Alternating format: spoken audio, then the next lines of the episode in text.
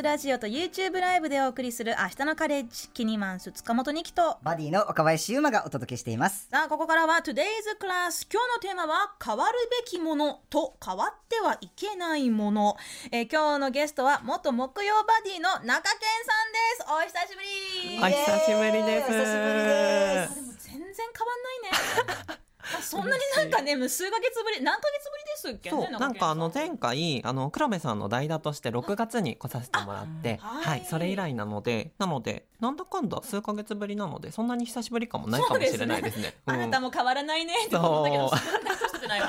変わらずオーバーオールで素敵なオーバーオールでね。変わらずそうなんです。はい、でもこのお二人が一緒にここに集まるのは結構久しぶり。もう去年の10月ぶりですよね。そうなんですよびっ。くり前回逆だったのがすごい不思議な感じ。中堅さんがバディ席で、うんゆうまさんがゲスト席で、今日は逆。ねすっごい不思議な感覚でもめっちゃ嬉しいですこの形いでお話しさせていただけるのは本当に私あのお休みするときにあのこう代わりに入っていただくっていう風なことでゆうまさんにお願いしたんですけどもう本当に元気いっぱい毎回あのやってくださってもうその10ヶ月間とかですよね、はいそうですね。本当に素晴らしいです。せっかくですから、よかったら、あの、ゆうまさんが初めて登場してくださった回をね、はい。スタッフが切り取ってくださったので、いやちょっと怖いけど聞いてみようか。怖すぎる。どうぞ。明日のカレッジキニマンス塚本二木とバディの中堅がお届けしています。ここからの時間はあらゆる分野のチェンジメーカーをご紹介するネクスターズルーム今日はテレビドラマ「チェイサーゲーム」に現在出演中のトランスジェンダー男性俳優若林優馬さんをお迎えしております。よろしくお願いいたします。よろしくお願いします。よろしくお願いします。若林島です。はい。はじめましはてじめまして。お願いします。中堅さんとは一度お会いしたことがあるということですけど。そうなんですよ。そう。ん。かのイベントとかで、あのご挨拶させていただいたことはあったんですけど、でもじっくりお話聞くのはなかなかなくて、はい嬉しいです、はい。久しぶりで。いやーいやーなんか私あの交流会とかやるときにトランスジェンダー当事者の方で、あのそういう役者だったりとか演じるっていう風なことにすごく関心があるんだけど、でもそのトランス当事者っていうところで夢を諦めたんだみたいな話とかを聞くことがあって当事者の人に向けてなんかこれが伝えたいとかなんかこう一言言うならばみたいなのを聞きたいなって思いましたね。そうですね。はい。僕もなんか実はなんか昔はやっぱ他人と自分を比べてもう自己肯定感爆下がりみたいな時期がやっぱあったんですよね。やっぱ今希望が持ってない方とかももちろんいると思うんですよね。うんなんかでもそれでもいいと思うんですよ正直、うん。自分が誰が好きとか、うん。または好きじゃないとか、性自認がどうだとかっていうのは絶対あなたは間違ってないよっていうことはうん。伝えたいですし、僕はあのなんえっとね、好きな言葉があって「絶望は幸福への伏線である」っていう言葉がすごい好きなんですけど、うん。絶望は幸福福へへの伏線線であるっていう言葉がすごい好きで、はい。なんか今抱えてる絶望って将来自分が何かを成し遂げるためへのな、ね、あの伏線だっていうあの意味なんですけど僕ははいすごいその言葉が好きで、だから今なんか悲しいこととか絶望とか抱えてる方がいるかもしれないですけどなんか一緒に伏線回収していこうっていうことをすごい言いたいなっていう感じですね。そういう伏線回収が一番最高かもしれない。めちゃくちゃいい言葉ですよね。ねめちゃくちゃいい言葉言ってましたね。誰ですか？これあなただよ。ですあなただよ。素敵な言葉なんですけど、ねえかっこのゲストびっくりしちゃった。あれからどうしちゃったのっていう。いそんなことないそんなことない。嘘嘘嘘。でもね。硬すぎましたねなんかね。硬かったな。でもやっぱりゲストとして来るのってちょっとこう真面目感あるじゃないですか。ねちゃんとこう伝えなきゃっていう。確。かに。こう今はねもうすごいゆゆあのゆったりリラックスしてくれてね毎回来てくれますから。気抜いてるって言いたいんですか？それ私の方ですよ。今日は 半分もうあのパジャマみたいな格好で今日来ちゃったさ、もうマジでちょっと部屋着感満載なんですけど、X でね奈良都民さんがね、えー若林初登場の回は印象的ですよ。えーはしゃぎすぎてニキさんにうるさいって言われてた。そうそうそう覚えてます。学生さんみたいだったっていう。覚えてないそんなこと私そんなこと言ったんだ。そうなんです。あのここ二人で多分はしゃいでた時にニキさんが珍しく止めるっていう。そうそう。黙れ。あそうなんですねニキさんが止めるなんてほぼないので。うんあそうなんだ本当に学校みたいだったんですよ。先生でもう静かにしなさいみたいな。しなさいって言わざるを得ない状況だったんですねきっと。それ大変その説は大変失礼いたしました。いやいやこちらこそ本当にありがとうございました。でもねあでも、うんこのこの子はノリがいいわってあ私の直感が言ってるって、そう。だからね、まあ、ここまで来てくれたわけですけれど、まああのね、ちょっとあの改めまして中堅さんのプロフィールをね、えー今一度、えーご紹介しましょう。中堅さんこと中村健さんそういう名前なんだ。そうなんですよ実は。でしょうはい。中堅さんでございます、はいギュッとしただけ、うん、1996年東京都のご出身。アロマンティックアセクシャルの当事者でいらっしゃいます。中学生の頃に友達が話してた恋愛感情というものが理解できず17歳の時にアセクシャルという言葉と出会いました。自身の性思考と身体的な違和感に悩み高校を中退。えその後学校や行政メディアなどで多様な性について伝える活動を行い NHK 夜ドラマ「恋せぬ二人」の交渉も担当されました。最近では LGBTQ 向け交流会の主催も行ってらっしゃいます。はい。なんかちょっと中堅さんの新しい情報をちょっとここでね私知れた感じがするんですけれど、はいはい。改めましてちょっとまず最初にねこう、うん。あのーまあ、まだまだこう日本ではこう一般的に認知されてるとはまだ言い難いのかなと思いますので、アロマンティックアセクシャルってどういう人のことなんでしょはい。えっと、アロマンティックっていうのが誰かに対して恋愛感情を抱かない人のことを指していて、アセクシャルというのが誰かに対して性的に惹かれない人のことを指しています。で、私はその、まあ、二つを辞任していて、まあ、その恋愛感情ってなんだろうなとか、性的に惹かれないなっていうふうに思ってこの言葉を選んでいるというふうなところですね。う、はいこ。のことでいろいろ悩んだ末に高校中退されたってことですか？そうですね。やっぱりこう、恋愛感情とか性的なところで、やっぱ話題が出た時に孤独感、孤立感みたいなところを感じてきたりとか、あとは自分自身こう、性別に対する違和感みたいなものもあったので、そういったところでもお手洗いの問題であったりとか、プールの問題とかっていうところにこうぶち当たって、で、そこからやっぱりこう、通えないっていう風なところで高校中退したっていう風な経緯がありますね。うんなんかその思春期になると、まあ、大体ねあの猫も杓子も恋愛とかうんね、こうまあ、話したがるとかしたがるって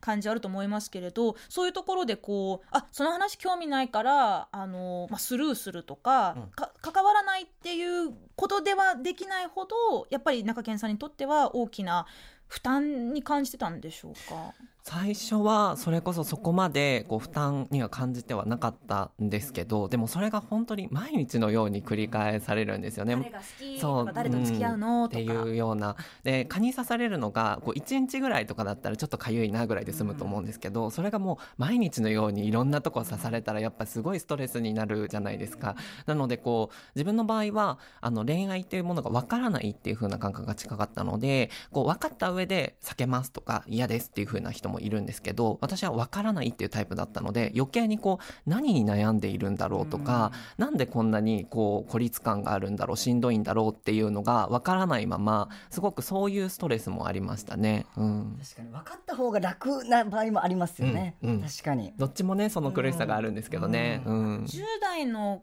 時にその自分のことがまだよくわからないっていうのはねあの多くの人が感じることだと思いますけれど、うん。そういう時にあの、まあ、寄り添ってくれる大人だったり、うん。まあ、話を聞いてくれる友達だったり、うん。まあ、そのただあの正確な情報をね教えてくれる情報源だったりっていうものがあったらもう少しあの楽になるかもしれないけど中堅さんの場合はそういうのがあまりなかったんですかね。そうですね。なんかその当時はもちろん団体とかはあったんだと思うんですけどなかなかこうアクセスしづらい状態にあったのでなので自分自身そういった場所につながることもできなくってもうどんどんどんどん孤立していくみたいな状態があったので、まあ、それもあって今こう交流会を主催しているみたいなのもありますね。そのやっぱ居場所がないっていう風な状態を少しでも変えたいみたいな気持ちはすごくあります。うん。まあ、その本当にセクシャリティとかジェンダーに関してここもう5年とか10年とかすごい短いスパンで、いろんなそのまあ一般常識と思われたことが実は常識とか当たり前じゃないんだよねっていうふうに覆されたりいろんなその、まあ、多様な人たちがいるんだよねっていうこと情報がねあの、まあ、もうメインストリームの、ね、メディアとかでもこうちゃんと紹介されるようになったりってしてもしかしたら当時の中堅さんみたいな10代で悩んでた人たちにとってもう少しなんかこう大丈夫って思えるような世の中になってるんじゃないかなって思いたいんですけれど、実際はどう思います？いろんな交流会を通して方いろんな方々と出会う中で。そうですね。いや変わってきているなっていう風な実感はすごくあってあのそれこそ性の多様性に配慮した制服とかが導入されたりだとか、まあ、あとはそのこう意見だその同性婚が認められていない状態が違憲であるっていう風な判決が出たりとか、まあ、いろんな形で社会って変わってきているなって思っていてで交流会とかもこう行政が主催するようになったりとかもしてきてそういったところでは今までにない動きだなっていう風なことは感じてはいるんですけどでもやっぱりこう交流会で話を聞いていると、まあ、職場だったり学校だったりあるいは家庭だったりとかですごくこうハラスメントソジハラですねそのジェンダーとかセクシュアリティにおけるハラスメントを受けたみたいな話は、まあ、絶えずに聞きますし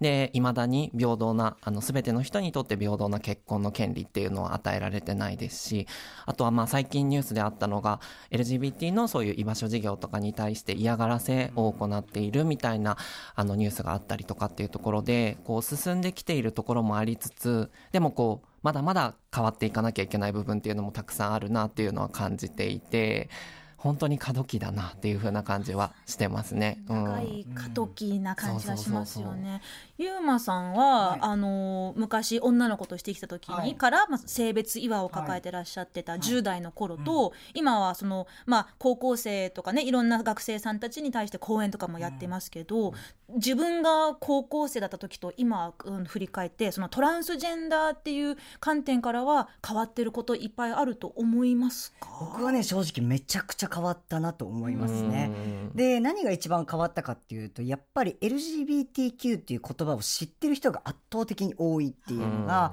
僕が、えーと、高校生の頃って LGBTQ っていう言葉知ってますか？って聞いたら多分ゼロだと思思います。とか、まあ、あって12ぐらいだと思うんですけど今もう逆で全員まず知ってるっていうのと、あとはやっぱり YouTube とか TikTok とかそう SNS がやっぱ流行してきたことによってそれぞれやっぱりあのテレビとかメディアに出られてる方じゃない個人の同い年ぐらいの学生10代とかの方がのトランスジェンダーの方が自自分のことを発信してたりするのでやっぱ知識とかもすごいあるなっていうふうには思いました、思いますね今の学生とかと話してて。ちなみに中堅さんが主催されてる交流会っていうのは年齢の幅ってどうなってるんですか？年齢の幅は結構本当にいろんな方いらっしゃって、うん、あのこれまでは若い方が多かったというか20代前半の方とかが多かった印象があるんですけどでも最近とかだと3 4 0代の方もいらっしゃって。うん、でいろいろとお話聞かせてくださってでやっぱりこう世代ごとにそれぞれ悩みって違ったりとかもするので、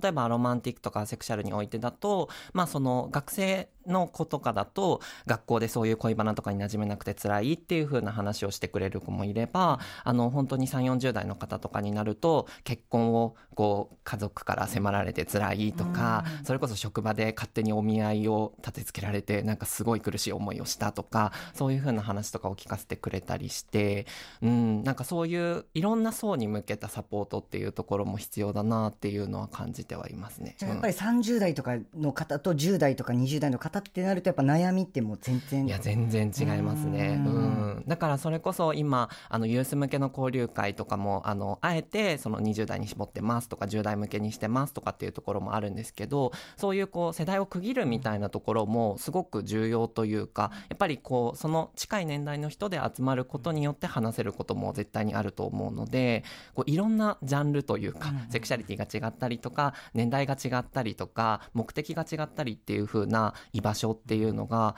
今後多分必要になってくるなっていうのは感じてますね。うん、うん、まあ、その交流会や講演のほかにもあのメディアね、まあ、特にそのフィクションとかの作品で、はい、まあ、当事者を演じる、えー、役者さんや脚本を書く、えー、脚本家のために交渉というものを行ってらっしゃってて、はい、これはつまりその当事者としてこう正確にうん誤解のないように何か差別につながるような表現がないようにこう、まあ、チェックをするという役割ではい。合ってますよね。そうですね、うん。で本当にそういう形で入らせてもらってでじゃあ実際にどうわからない恋バナがわからないっていう風になった時にどういう風な表現をしたら当事者の人にとって近いと思ってもらえるのかみたいなところとかをこうつどつどちょっとチェックさせてもらうみたいな、はいうん。ことをやってましたね。NHK のね夜ドラで「恋せぬ二人」という作品に交渉として入られててあれもう本当に私もうめちゃくちゃのこうあの見てて楽しかったっていうか、うん。ほ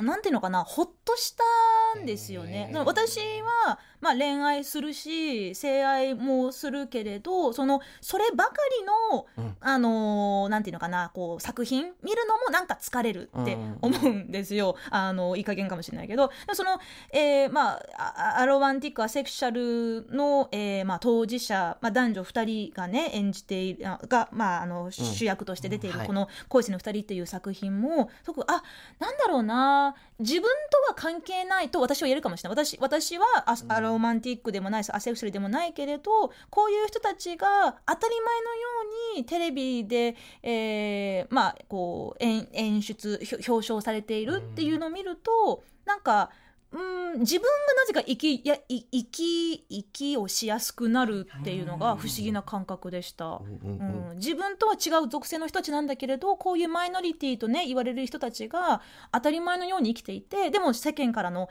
あ偏見だったり「えなんで恋愛しないの?」って「え男女2人で暮らしてんの？えそれって恋愛でしょ?」って、うんっていうところを丁寧に丁寧にこうほどいていくあすごくいいドラマだなって思いました。いや嬉しいですなんかその選択肢が増えるっていうことに本当に意味があるんだろうなっていうふうに思っていてこれだけ社会でいろんなこう選択を持った上で生きている人がいるっていう前提があった上でフィクションで描かれるものってものすごい限定的だなっていうふうに思っていてでそれこそセクシャリティにおいてもそうですし障害とかいろんな領域においてなかなかこう描かれてきていないっていう部分がたくさんあると思うのでなんかこうそれを見て別に当事者ではないんだけれどもあなんかこういう選択肢もあるんだっていうふうに思ってこう息がしやすくなるとか楽になるみたいに言ってくれるのは本当になんかやってよかったなと思えるというかうんよかったっていうふうに今ちょっと聞いて思いました。うんそれでもまだまだ世間一般的には恋愛をしない人性的なよあの、まあ、感情が湧かない人は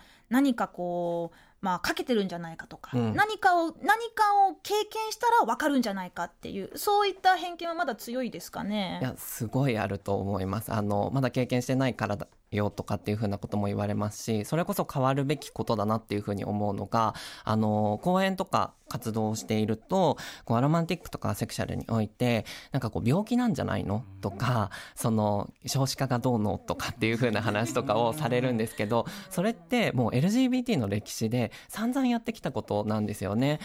はい、なんか病理科の話その病気とされるところからこれはいや病気の話ではなくて人権の話なんですよっていうふうなことを言ってきた歴史っていうのがあるのにそれをまた全く同じ形で繰りこ繰り返そうとしていてそれがすごくこうなんかあ変わっていないんだなっていうふうに思ってだからこそなんかすごい今回このテーマにさせてもらったのもそこがあって変わっていくことっていうのが絶対にこう社会として必要になってくるなっていうのは感じてますね。うん。じゃあどうぞと。いやいやなんかまだ素敵な人に出会ってないだけだよとかね、うん。そういうの言われますよね。言われます本当に。僕もいい男に出会ってないだけだとかめちゃくちゃ言われましたもんね。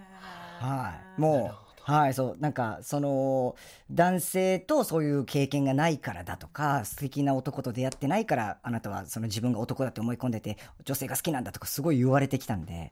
でもゆうまさんはね綾瀬はるかさん一択なんでもう。はい よでもろしくお願いします。何がやねん。よろしくお願いします。聞いてない。でもなんかそのうん。あのやっぱり変わる変わるとか変えるっていう話で言うとじゃあ誰がそれを変えるのか。今過渡期っておっしゃってましたけど、そのまあ、自然に変わるものもあると思うんですよ。例えば誰かがそのうん声を上げるとか情報を発信する。そこからあ私もそこにうん行きたいかもしれない。私もここここに集まりたいと思うっていう人たちが徐々にこう集まってでそれがこう一つの安全なコミュニティを作ると思うんですけどそこからそこのコミュニティに入れるような属性ではないけどあなたたちの権利を応援しますって、あなたたちが自分らしく生きられるように私も何かできることあったらまあ、連帯っていう言葉ありますけどね。ちょっとこうなんかこうどっかのこう労働組合みたいなあの言葉に聞こえるかもしれないけど、連帯っていう言葉が一番ぴったりだと思っててさっきも私にあの自分はセクシャルでロマンティックな人間だけれど、アロマンティックアセクシャルの人たちの権利も応援したいし同じくトランスジェンダーの人たちも応援したいっていうまさにその連帯っていうものも徐々に徐々にいろんな形で広がってると思うんですけどそこのこううん主体性とか参加性っていうものに関してもなんか増えてる感じがしますよね。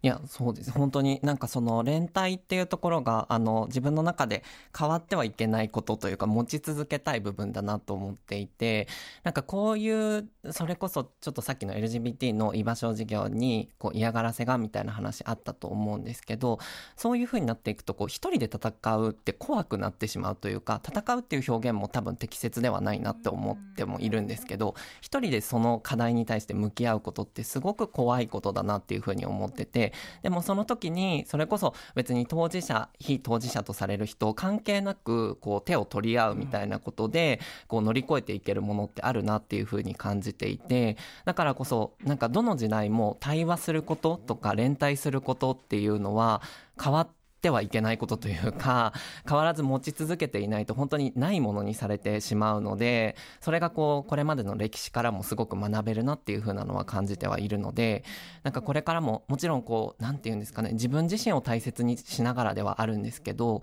でも休みたい時に休めるって結局ユーマさんじゃないですけど私にとって。あの本当休むってバディをね休むっていう風になった時にユーマさんっていうこう頼れる存在がいたからこそ遠慮なくこういう風に休みますっていう風に言ってこれたっていうのがあるのでやっぱこう連帯をするってそういうことだと思うんですよね。なんかこう疲れた時に休みますって言えるし頑張れそうな時に頑張ろう一緒にっていう風に言えることだと思うのでなんかそういうこう連帯していく対話していくっていう風なことは変わらず続けていきたいいなっていうふうなことはすごい感じています。うん、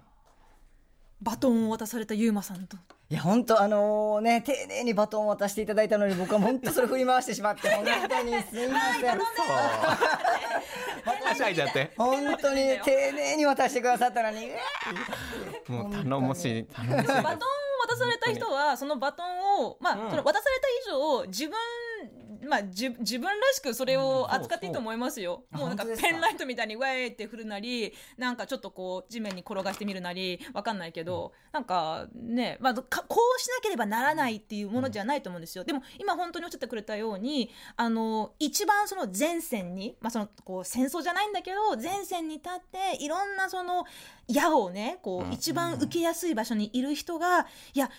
ちょっとごめんちょっともう無理かもちょっと休みたいかもって、もう声上げるの一旦休みたいわってなった時に、分かったお前休め、俺が代わりに行く、でこうじゃあなんか矢を受けに行くっていうまあバディでもパートナーでも、うん、同士でもいいんだけれど本当にそのあちょっとお休みしますね。あ分かりました。どうぞごゆっくり。じゃあ次引き継ぎよろしくってそれってでも余裕がないとできないんですよね、うん、余裕もそうだしやっぱそう後ろに控えてくれてる人がいるとか自分に連帯してくれてる人がいるっていうことが見えないと難しいですよね。うん、これ、うん、僕あの戦うのやめちゃったらもう誰もいないじゃんってなるとできないと思うのでなんか SNS でやっぱりこう LGBTQ に対するもう心ない声とかいっぱいあって心を傷ついた人もたくさんいたと思うんですけど、僕それで言うとこう明日のカレッジでそういうお話をさせていただいた時にリスナーさんが本当に温かい言葉をいつもこうつぶやいてくださっててなんかえ本当に同じ媒体これっていうぐらい もうあの SNS, SNS これ本当に同じ媒体なのっていうぐらいあったかい声をこう見た時にあこういう方々もいるんだっていうのを思えたことっていうのはすっごい心が安らいだのでやっぱそういう意味ではなんかその明日のカレッジでこうねつぶやいてくださった方々の声があったからこそあ明日からもまた頑張ろうそれが見えたからこそそう思えたなっていうのは本当にありましたね。いや本当に。でも、明日のカレッジめちゃくちゃ感謝しててあの変わったことみたいなのはあったと思うんですけど、うん、私自身もあの今関わっている開発教育協会っていうあの DEAR っていうところがあるんですけどそれがあの公正で持続可能な社会に向けて、まあ、知り考え行動するみたいなあの NPO でやっていてでそこでもあのジェンダーに関する教材をちょっと作っていたりとかあとはそのいろんなワークショップとかをしてあの社会の格差だったりとかそういうふうなことについて学んだりとかあの本当に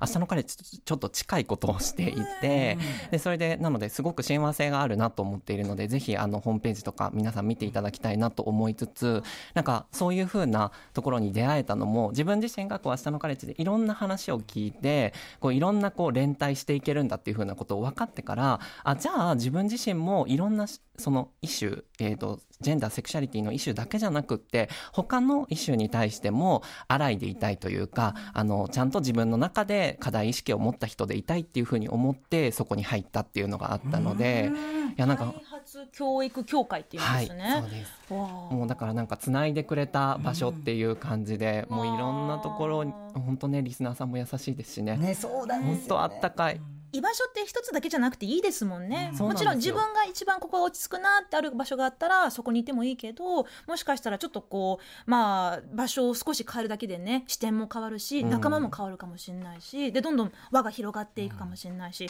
まさに中堅さんがそんな感じだなんだなって思います。やだちょっと持ち帰ります。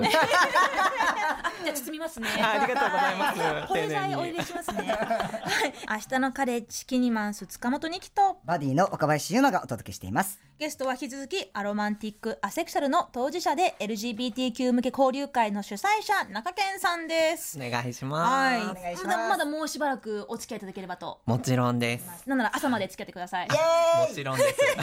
いや無理無理無理無理しない無理しない。はい。ここからですね皆さんが届いてるメッセージ読んでいきましょう。たくさん来ています。今夜のテーマは明日のカレッジで印象に残っていること。もうねあのオープンすぎてねもうちょっと怖いんですけど。ちょっとゆうまさんお願いします。はい、はい、えー、ラジオネーム西古住夫さんからいただいております。ニキネキ若林さんこんにちは。こんにちは。明日のカレッジで印象に残っているのは。LGBTQ の話全般です、明日のカレッジを聞いていなかったら LGBTQ 何それ？ふん。で終わって、えー、思考を放棄をしていたと思います。性のことを考えるきっかけをいただいた明日のカレッジに感謝。ありがとうございます。ということでありがとうございます。ありがとうございますねなんかあの発信してよかったって思いますよね。思いますよね。本当に。